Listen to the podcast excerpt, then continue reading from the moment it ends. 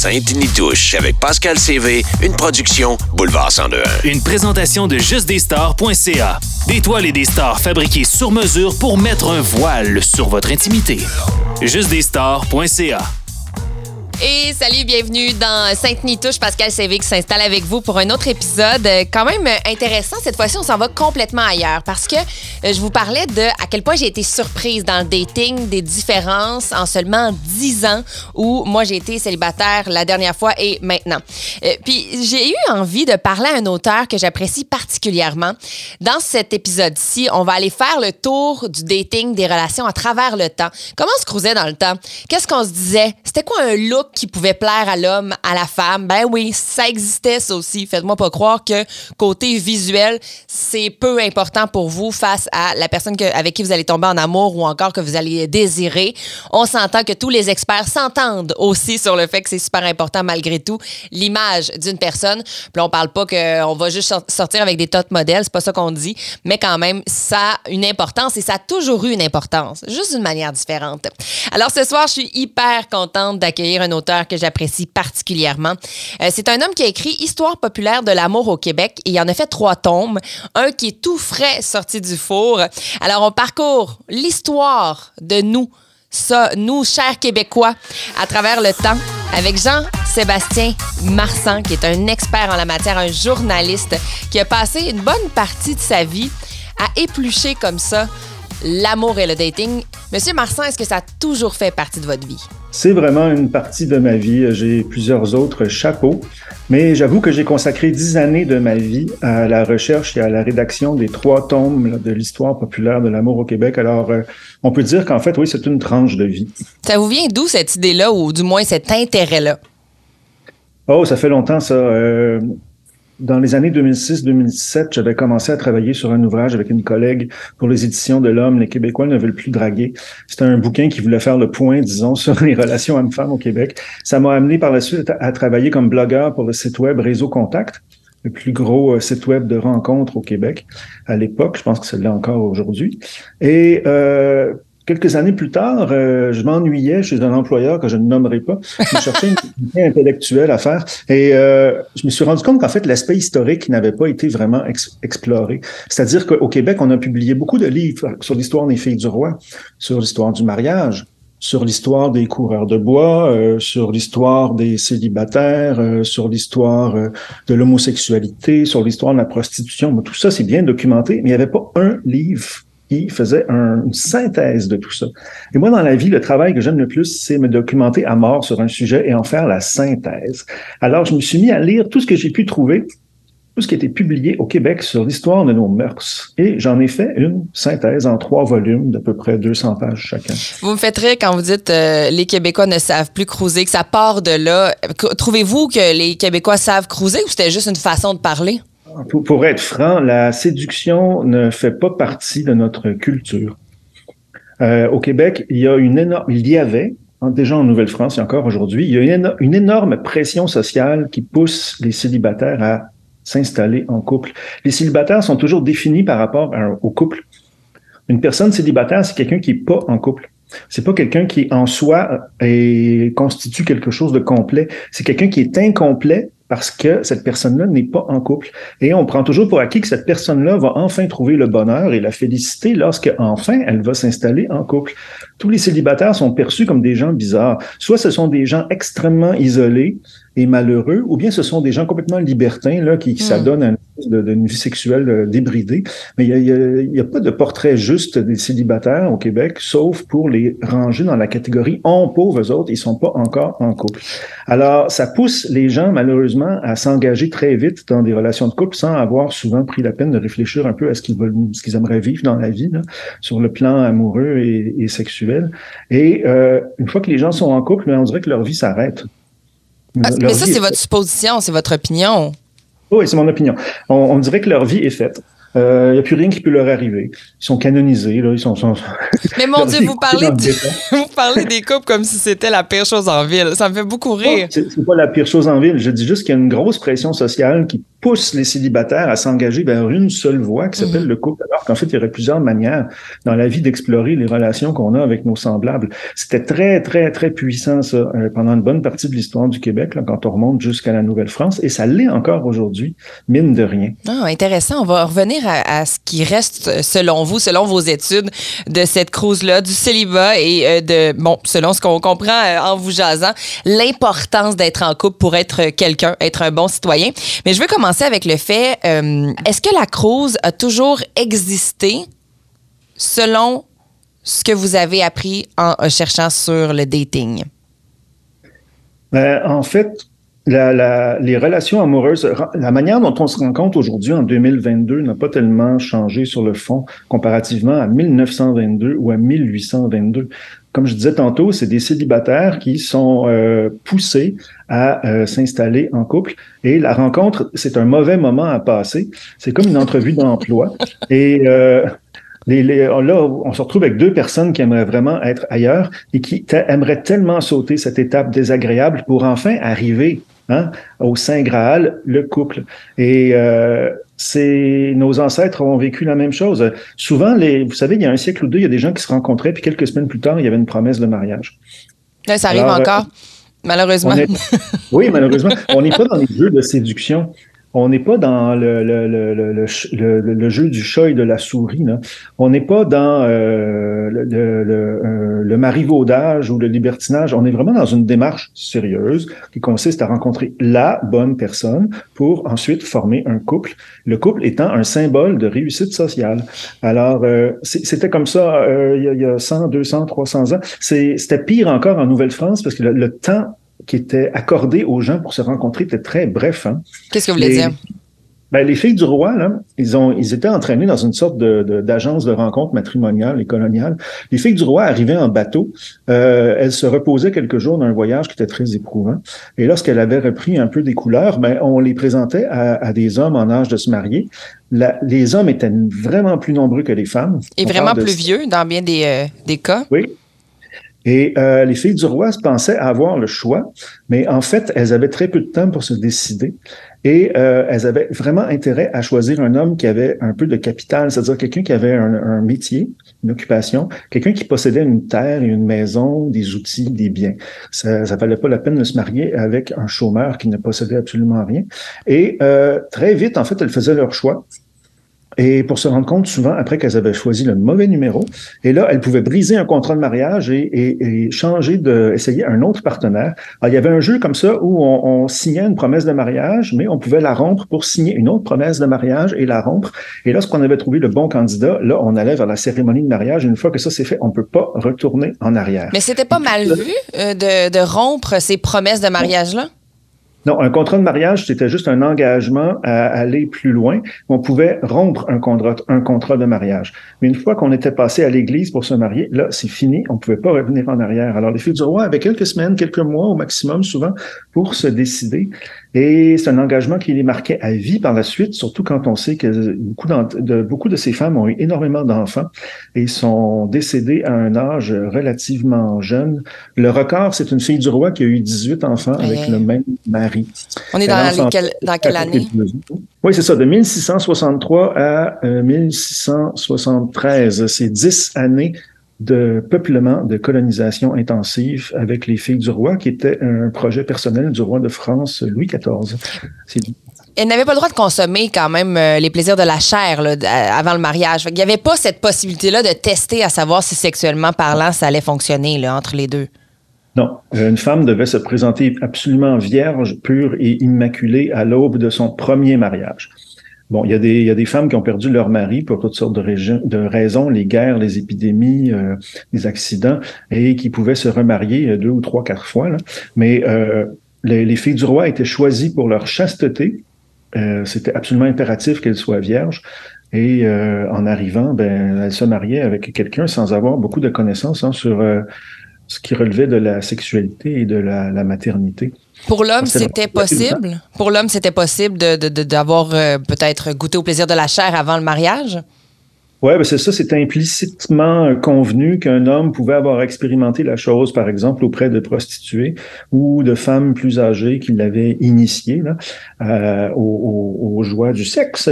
Mais euh, pour les femmes, c'était en fait, c'est impossible une femme qui faisait ça avant le mariage, en fait, elle, pouvait carrément condamner son avenir matrimonial, c'est-à-dire elle était tellement déshonorée, tellement souillée qu'il n'y a plus aucun homme qui voulait d'elle.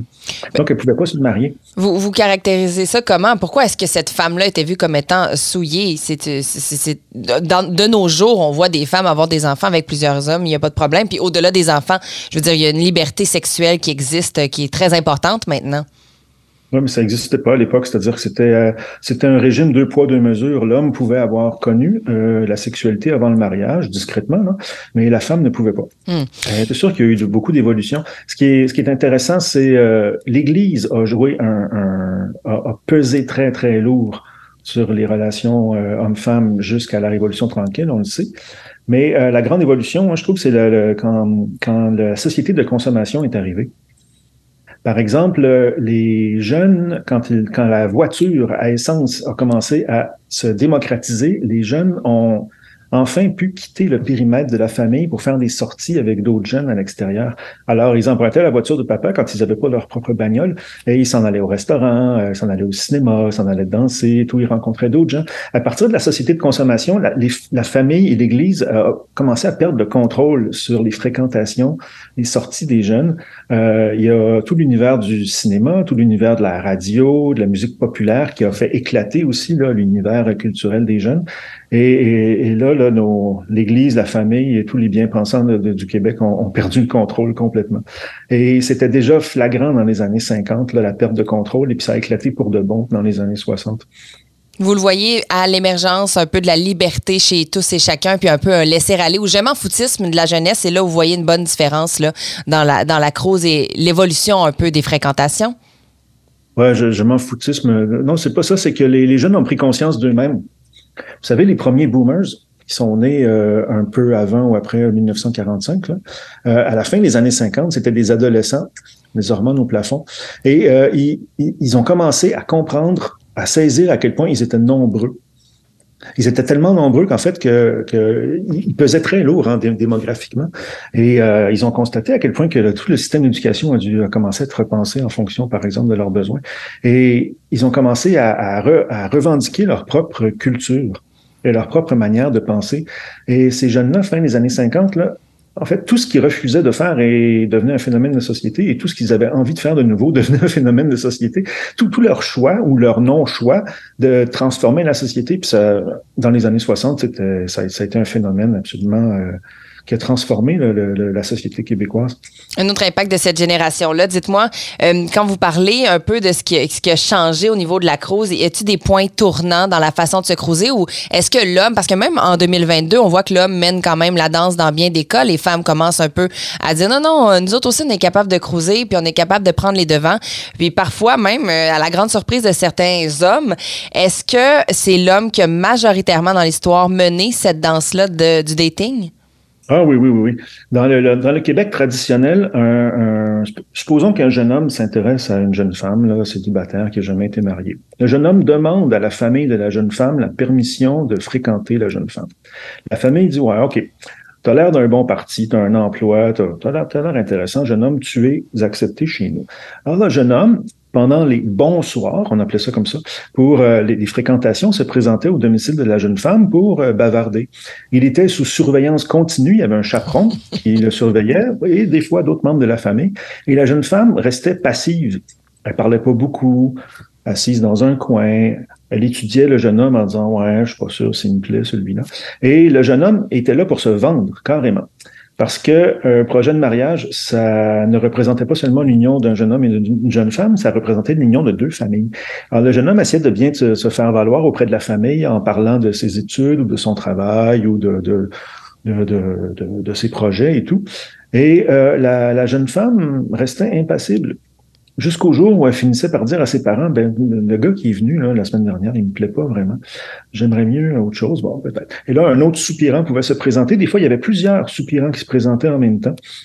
Euh, surtout dans les familles nombreuses, il y a plusieurs femmes à marier. Les, les bons soirs de fréquentation, il y avait plusieurs hommes dans la maison qui, qui étaient là pour essayer de, de, de séduire les, les, jeunes femmes. Alors, euh, oui, les jeunes femmes étaient passives et les jeunes femmes ne pouvaient pas manifester une attitude, euh, comment je pourrais dire, euh, elle, elle, s'habillait de manière très sobre, ne portait pas de maquillage.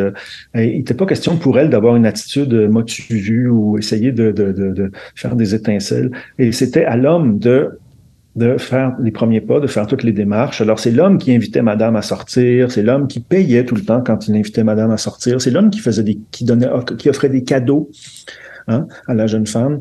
Et, euh, J'ai l'impression que finalement, ce n'était que qu'un rôle de soutien la femme dans ces sorties-là. C'est plutôt, on essaie de convaincre le chaperon que je suis un homme intéressant puis que je peux aller plus loin avec la femme que je suis en train de sortir. J'ai vraiment l'impression que c'est un, rôle vraiment de quelques secondes seulement ou encore euh, on, on le chaperon et non la jeune femme.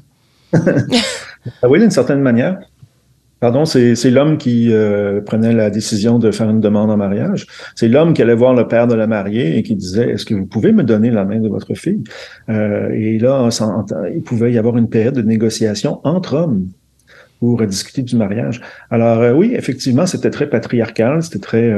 les hommes avaient toujours un rôle actif dans tout ça et les femmes étaient passives. Vous avez l'impression que ça a duré jusqu'à quand, ça? Ces, ces genres de pactes de mariage-là ou encore ces ententes-là qui semblent être gérées comme des entreprises? Ah, ben, jusqu'à la société de consommation. Là. Euh, euh, avec la société de consommation, on a vu apparaître euh, une attitude plus indépendante chez les femmes. Hein. les femmes travaillaient souvent. Euh, les, les, adolescentes des années 40, 50 étaient nombreuses à quitter l'école assez vite et à travailler. Elles avaient un revenu autonome, elles pouvaient sortir, aller au bar, euh, aller au cinéma et tout. Et c'est là que tranquillement les femmes ont commencé à s'imposer. Puis c'est aussi à cette époque que tranquillement aussi le féminisme a commencé à faire des petits. Quel impact ça a eu dans les rencontres, dans le dating, le féminisme et son effervescence? Oh, les premières féministes, ça c'est fascinant. C'était toutes des bourgeoises, souvent anglophones, euh, qui euh, avaient rien d'autre à faire en fait que de militer toute la journée parce qu'elles travaillaient pas. Et euh, elles, euh, elles, les premières féministes avaient des objectifs qui paraissent très timides aujourd'hui. Par exemple, de meilleures des, ils revendiquaient des trucs du genre euh, des espaces verts, de meilleures écoles, euh, un meilleur traitement pour les veuves. Il n'était pas question au début de réclamer l'égalité homme-femme. Il n'était pas question au début de réclamer le droit de vote. Et dès que ces féministes-là faisaient quelque chose, elles se faisaient engueuler, elles se faisaient traîner dans la boue. L'Église, le gouvernement, les, les, c'était épouvantable d'être féministe au fin 19e siècle, début 20e. Là. Et elles ont été très, très, très prudentes parce qu'elles marchaient toujours sur des œufs, en fait tout ce qu'elle faisait euh, provoquait euh, des réactions très viscérales et ça a pris du temps avant qu'elle fasse des gains. Les premiers gains, ça a été le droit de vote. Euh, au fédéral, puis beaucoup plus tard au provincial. Et par la suite, les, les, féministes ont réclamé des choses du genre des, questions fiscales, par exemple, un meilleur traitement des veuves là, qui se retrouvaient sans le sou quand leur mari avait décédé. Elles ont lutté longtemps contre le double standard en matière d'adultère, c'est-à-dire que un, un, une femme qui commet l'adultère, c'est un excellent motif de divorce, mais un homme qui commet l'adultère n'est pas un motif de divorce, à moins qu'il entretienne sa maîtresse sous le toit familial. Oh, c'est, ça fait vraiment de belles journées. Honnêtement, ça devait, être, ça devait être l'harmonie à ce moment-là de vivre les trois ensemble. Dites-moi, c'est drôle parce que j'en dernièrement avec euh, certaines personnes qui me disaient, c'est drôle, l'adultère s'est rendu un luxe moderne pour la femme parce que dans le temps, il n'y avait pas possibilité de sortir de la maison, on s'occupait des enfants, l'homme vaquait à toutes ses occupations, toutes ses occupations étant les mots importants ici dans notre conversation. la femme pouvait pas faire ça. Maintenant, l'adultère, c'est dans les deux sens, puis euh, on, on, le voit beaucoup, puis on l'entend beaucoup. Euh, est-ce que vous croyez que pour vous aussi, avec le fait que la femme a pris possession de sa vie, travaille, peut sortir, c'est rendu un, luxe moderne, permettez-moi l'expression? Ben, l'égalité des sexes aujourd'hui suppose l'égalité dans l'adultère. Alors, euh, ce qui n'était pas le cas à l'époque. À l'époque, les, hommes avaient une vie publique à l'extérieur de la maison beaucoup plus intense que les femmes, donc ça multipliait les possibilités de rencontrer d'autres gens ou de fréquenter des prostituées ou d'entretenir des maîtresses. Mais euh, par le passé, il y a eu des femmes adultères, il y a eu des procès là, et des, euh, des cas qui ont, qui ont défrayé la manchette, mais c'est sûr que les hommes avaient une plus grande marge de manœuvre, plus de latitude pour se livrer à ce genre d'activité. Dites-moi les caractéristiques en lien avec les sexes. Qu'est-ce qui charmait, qu'est-ce qui charmait moins à travers le temps? Euh, j'ai lu dans vos ouvrages que les femmes qui buvaient, entre autres, là, c'était vu comme euh, bon la, la, fin du monde ou du moins quelqu'un avec très peu de classe. Est-ce que vous en avez à nommer des caractéristiques qui différaient des sexes? Oui, ben L'alcool, évidemment, c'est quelque chose de particulier, c'est-à-dire que pour, pour l'homme, boire avec excès, c'était un, un, signe de virilité. Les hommes apprenaient à boire, entre guillemets, hein, parce qu'il y en a qui, qui, qui, se contrôlaient mal, et euh, ils, ils, apprenaient à... Il y avait un apprentissage de l'alcool qui passait par le rituel des premières brosses, euh, les sorties entre hommes où il y a des rivalités ou des espèces d'initiation. Et une femme ne pouvait pas boire comme ça. Une femme buvait à domicile, discrètement, sous euh, la surveillance de sa famille. On pensait qu'une femme qui prenait un verre de trop, c'est une femme qui avait complètement perdu le contrôle. Tandis qu'un homme qui prenait un verre de trop et qui faisait des conneries, ça, ça faisait rigoler tout le monde. Euh, il y a aussi les, les, euh, les, standards de beauté qui ont évidemment beaucoup changé depuis 400 ans. jadis, une femme au, très forte, là, avec des, des très larges de, de, de, de hanches, euh, de, de, poitrine euh, et vraiment charpentée et pulpeuse, c'était considéré comme extrêmement sexy parce que c'était une femme en santé, hein, bien en chair. Les femmes euh, qui étaient maigres, qui étaient sveltes et qui étaient considérées comme des individus malades ou faibles ou bref, pas très appétissants pour l'homme à la recherche d'une compagne. Est-ce que c'était les mêmes standards pour un homme? Est-ce qu'il y en avait? Est-ce qu'il y en a qui ont été rapportés dans l'histoire? Oh mon Dieu, les standards de beauté pour les gars, ça, j'ai pas vu, je me souviens pas d'avoir vu grand chose, à part le fait que c'était peut-être un avantage de se laver de temps en temps, de s'habiller proprement, mais à part ça. c'est quand même important de le souligner, puis je dirais que ça n'a pas trop changé, ça. C'est un statu quo. Euh, l'avantage de se laver avant une date ou encore pour charmer l'homme ou la femme, je pense que ça reste quand même adéquat. Euh, dans les faits dramatiques marquants, euh, il y a quand même des choses à, à dire. il y a eu beaucoup de problématiques, entre autres, je lisais là, dans l'évolution de la sexualité. Vous avez parlé dans un de vos ouvrages d'une épidémie de syphilis à Baie-Saint-Paul, un moment marquant euh, de cette région qui est tout près de nous ici à Québec. C'est-tu des choses qui ont fait en sorte que la contraception, le dating, le fait de, commencer à voir un petit peu partout puis connaître euh, le plus de voisins possible a fait en sorte de changer les mœurs? Wow, vaste question. Euh, la question de la sexualité. Moi, quand j'ai fait la recherche pour mon livre, vous savez, quand on parle de sexualité en Nouvelle-France, il n'y a pas grand-chose à dire parce qu'on connaît pas grand-chose sur la sexualité. Ce sont des... Eux non plus, d'après moi. Ben ouais, c'est ça. En fait, les, les, euh, l'éducation sexuelle n'existait pas, sauf peut-être l'observation des animaux de ferme qui arrivent, qui parvenaient à qu'on on parvenait à piger que A plus B égale C. Là. Mais euh, à part ça, euh, les, les, gens entraient dans le mariage sans, sans vraiment de connaissances sur la sexualité, sauf qu'il y avait quand même des hommes qui pouvaient avoir une bonne expérience de la chose par la fréquentation de prostituées ou parce qu'ils avaient un mode de vie nomade. Donc, je pense aux marins, aux soldats, aux coureurs de bois, etc. Et euh, la vie sexuelle n'était concevable, en tout cas officiellement, ça servait à la reproduction. L'Église parlait même d'une position catholique pour faire l'amour. Quelle est-elle? La, femme couchée en dessous et l'homme par-dessus. Le fameux missionnaire. Le missionnaire, oui. Et euh, j'ai vu, il y a des textes de l'Église qui disent c'est la meilleure façon de faciliter la contraception. N'essayez pas les autres positions le but du mariage, c'est la procréation, c'est de faire des enfants. Alors, allez-y avec cette position-là, qui est la position préférée de vos confesseurs. Et euh, alors, les jeux sexuels dans le couple, euh, j'ai pas l'impression que ça existait vraiment. Euh, pour connaître ce genre de choses-là, il fallait plutôt se tourner vers la prostitution. Et là encore, c'est toujours des hommes qui en, qui pouvaient s'adonner à ce genre de jeu-là. Pour revenir à l'épidémie de syphilis du côté de Baie-Saint-Paul, est-ce que c'est dû à le fait que les gens étaient menteurs, soit disaient ne pas avoir de relations sexuelles ou encore de n'en avoir qu'avec leur partenaire choisi et marié, euh, ou encore c'était vraiment une sexualité plus frivole qu'on croyait même euh, dans l'espace-temps il y a quelques années? On est au début des années 1770. Hein après la, après la conquête. Et il y a une maladie qui s'apparentait à la syphilis qui a déferlé sur Baie-Saint-Paul qu'on associait aux soldats écossais qui étaient présents à l'époque. Et euh, je, je, vous en lire un extrait, c'est assez, c'est assez effrayant la, la, la, description de la maladie. Apparaissent de petits ulcères sur les lèvres, la langue, l'intérieur de la bouche et les parties secrètes. Hein.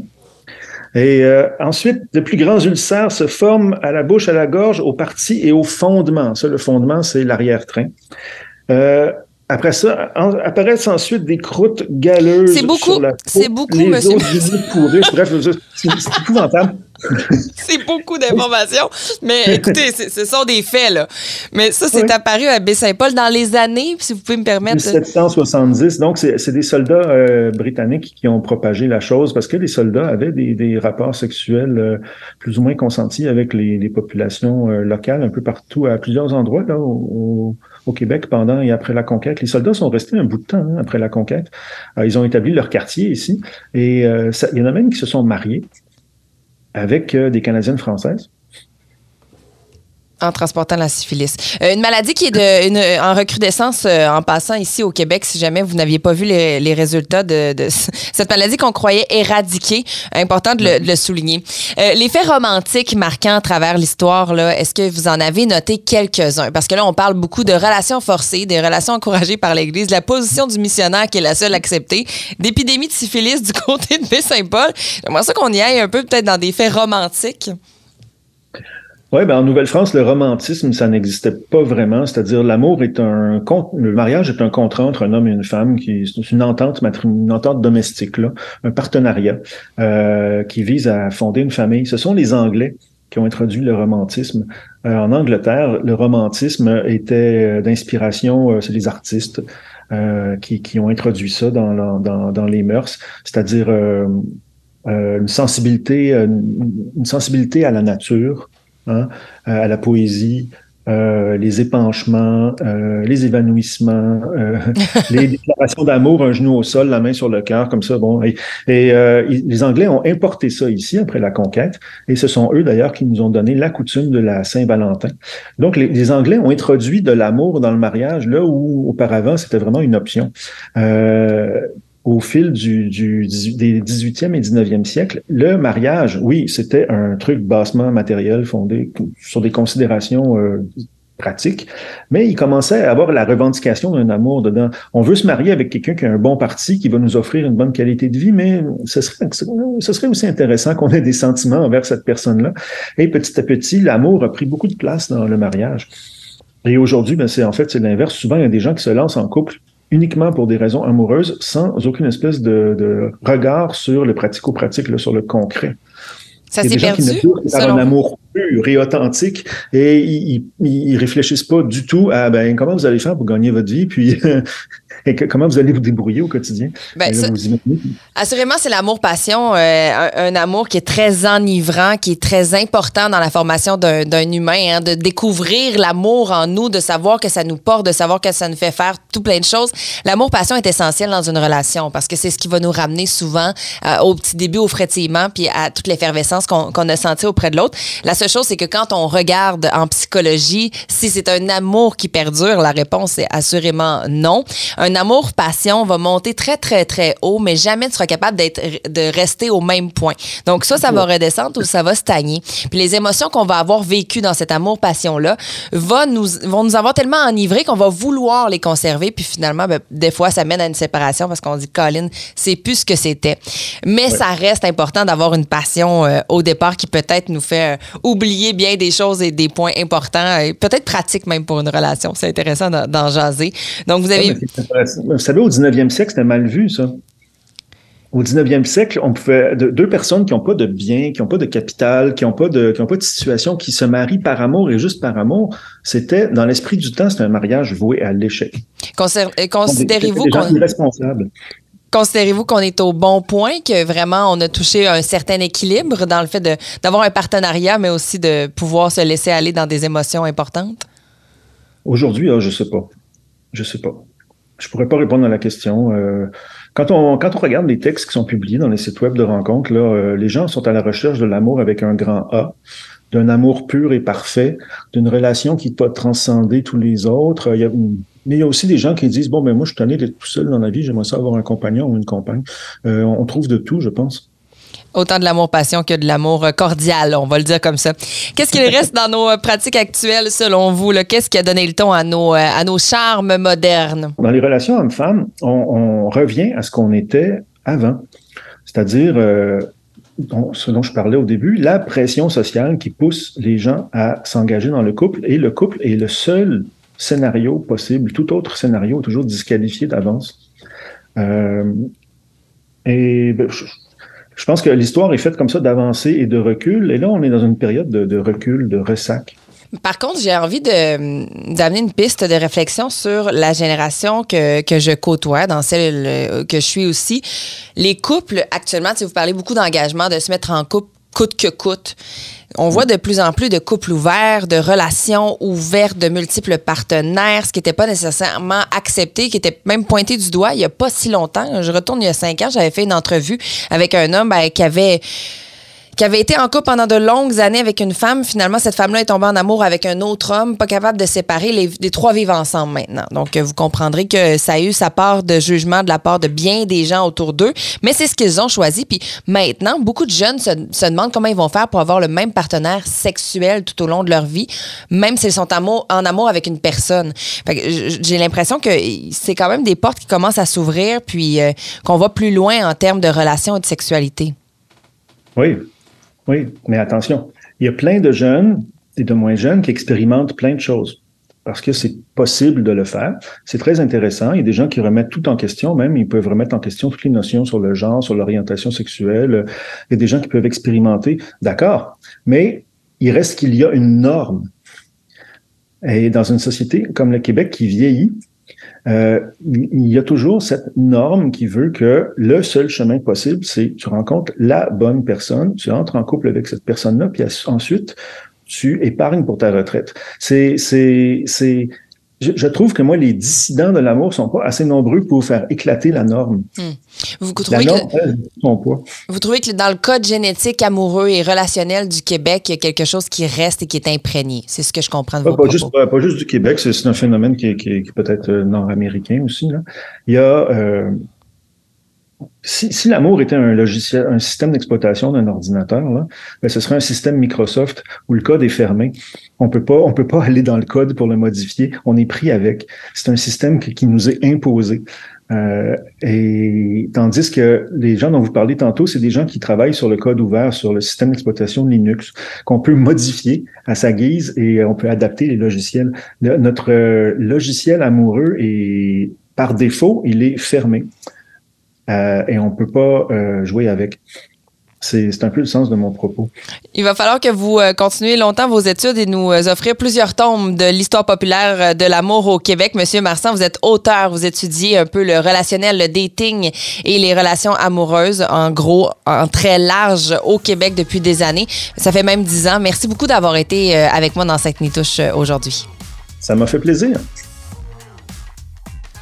On vient d'explorer le dating à travers le temps. Donc, à travers l'histoire ici au Québec, on s'est rendu compte que, bon, euh, les mœurs ont quand même changé sans toutefois avoir énormément changé. Maintenant, moi, j'ai envie d'aborder le dating à travers les cultures. Puis il y a quelque chose qui me revient souvent, puis même qu'on m'écrit sur mes réseaux sociaux. Pascal, t'as pas aidé comment c'est différent entre le Québec et l'Europe, la cruise, le dating. Puis je me dis, coudon, on est toujours bien tous en 2022.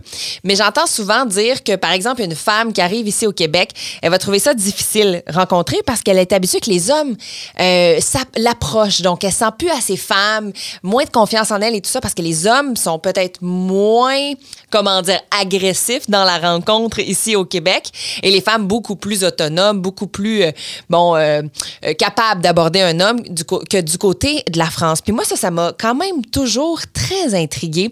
Et pour aborder cette portion-là culturelle dans Sainte-Nitouche, je reçois mon collègue Jordan Swellen qui vient de la Nouvelle-Calédonie Mais qui est arrivé au Québec il y a six ans. C'est ça, Jordan? Bien ça. Alors, merci de parler avec moi dans Sainte-Nitouche. De ce, comment dire, cette grande différence culturelle d'entrée de jeu. Là. As-tu vu une différence, justement, quand tu es arrivé au Québec dans le dating? Ah oui, ouais. Une grande différence euh, sur le fait que, effectivement, tout ce que tu viens de dire, euh, l'homme est plus ou moins agressif en, Europe euh, ou même dans les îles, c'est ça. OK, donc la femme, c'est pas nécessairement celle du Québec, celle que toi tu as côtoyée du côté de l'Europe. Plus gênée, plus réservée? Euh, bah, on va dire en, globalement là dans le monde, oui, dans la, version européenne, c'est à l'homme d'aller voir la femme, c'est à l'homme d'aller euh, essayer de, de, courtiser. c'est ça, merci. Et puis de, dire voilà, il faut que j'aimerais que tu me plaises, etc. Mais c'est sûr qu'il y a beaucoup de refus de leur part. Donc Oui. c'est sûr qu'on a le côté agressif. euh, Qui pour- ressort rapidement? Mm, Bah, ça, c'est surtout l'ego, je pense, de certains hommes où ils se disent Ah, j'ai un nom de cette personne-là, donc ils vont s'énerver. Donc le fameux cliché Ah, mademoiselle, t'as pas un 06 Bah, ça vient. C'est quoi un 06? Un 06, c'est comme un numéro de téléphone, en fait. Le- OK. donc, le- c'est comme un 514 à Montréal ou un 88 418 à Voilà, Québec, ça.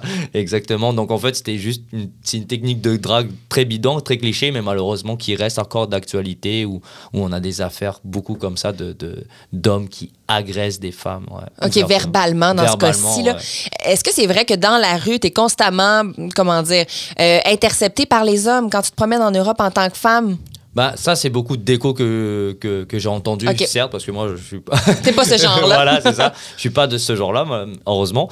Mais euh, c'est sûr que malheureusement, bah, soit l'homme va relooker ou, ou, euh, ou va suivre des fois cette personne-là. Ah hein. ça, ça peut aller très loin. C'est pas mal vu comme ici au Québec, c'est plus euh, commun en fait. Peut-être que c'est mal vu aussi, mais Ah, c'est c'est plus très commun. mal vu. ouais, C'est mal vu aussi. C'est mal vu, mais c'est comme un sujet un peu tabou. Ils en parlent pas trop, mais quand ils en parlent, c'est parce que la situation a été beaucoup plus grave euh, que, prévu, on va dire ça comme OK, ça. parce que ça arrive, ouais, c'est Ouais. super déplorable.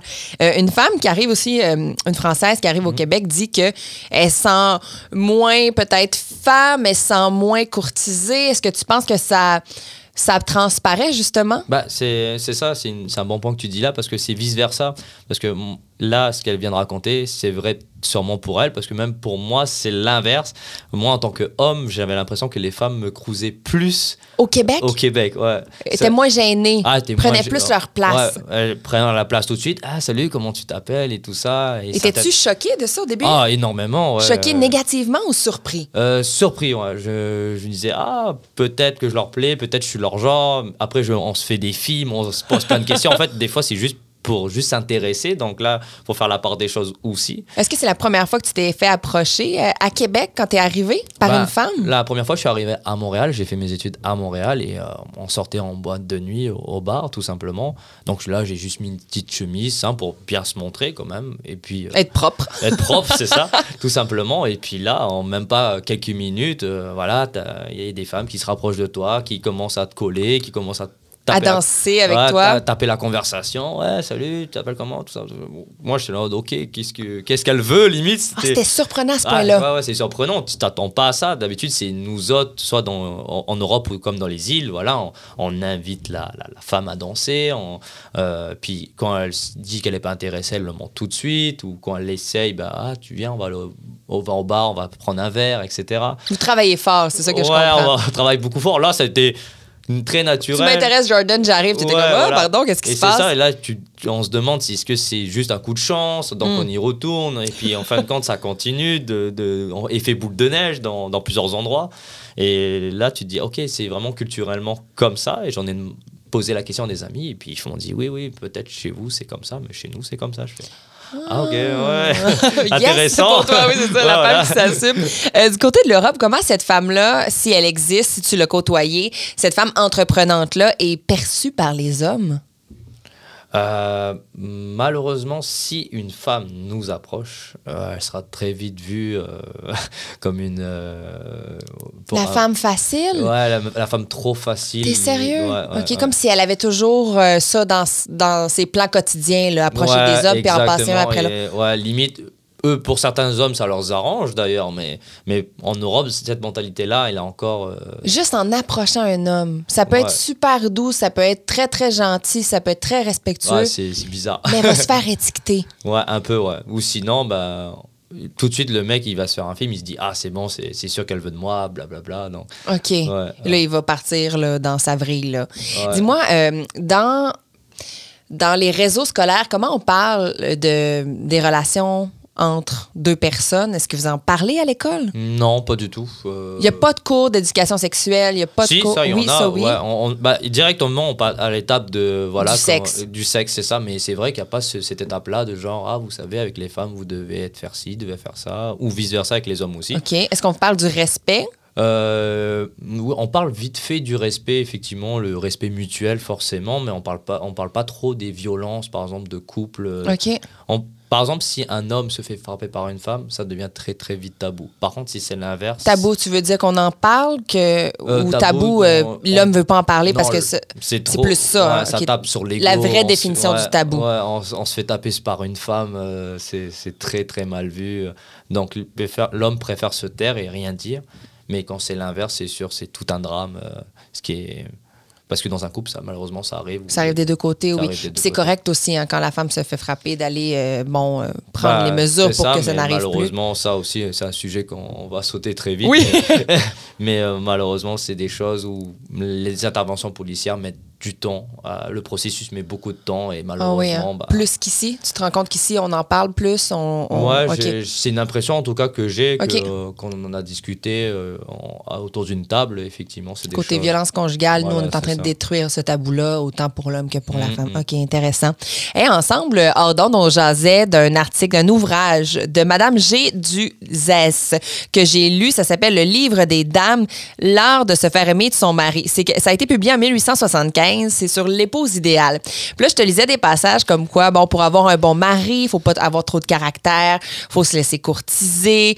Euh, je te lisais aussi des, euh, des moments où on dit, ben, faut tout le temps que la femme soit bien, mise quand euh, l'homme arrive à la maison, elle soit coquette, que le plancher soit lavé, que la nourriture sente bon dans la maison. Et tu me dis, c'est drôle, hein, nous, dans nos mœurs, c'est beaucoup comme ça que la femme est encore perçue. Mais là, c'est un article de 1875. Malheureusement, ouais, c'est d'actualité, je pense. hein, en tout cas, euh, euh, les, les hommes, ils vont, ils recherchent un peu leur maman de cette manière.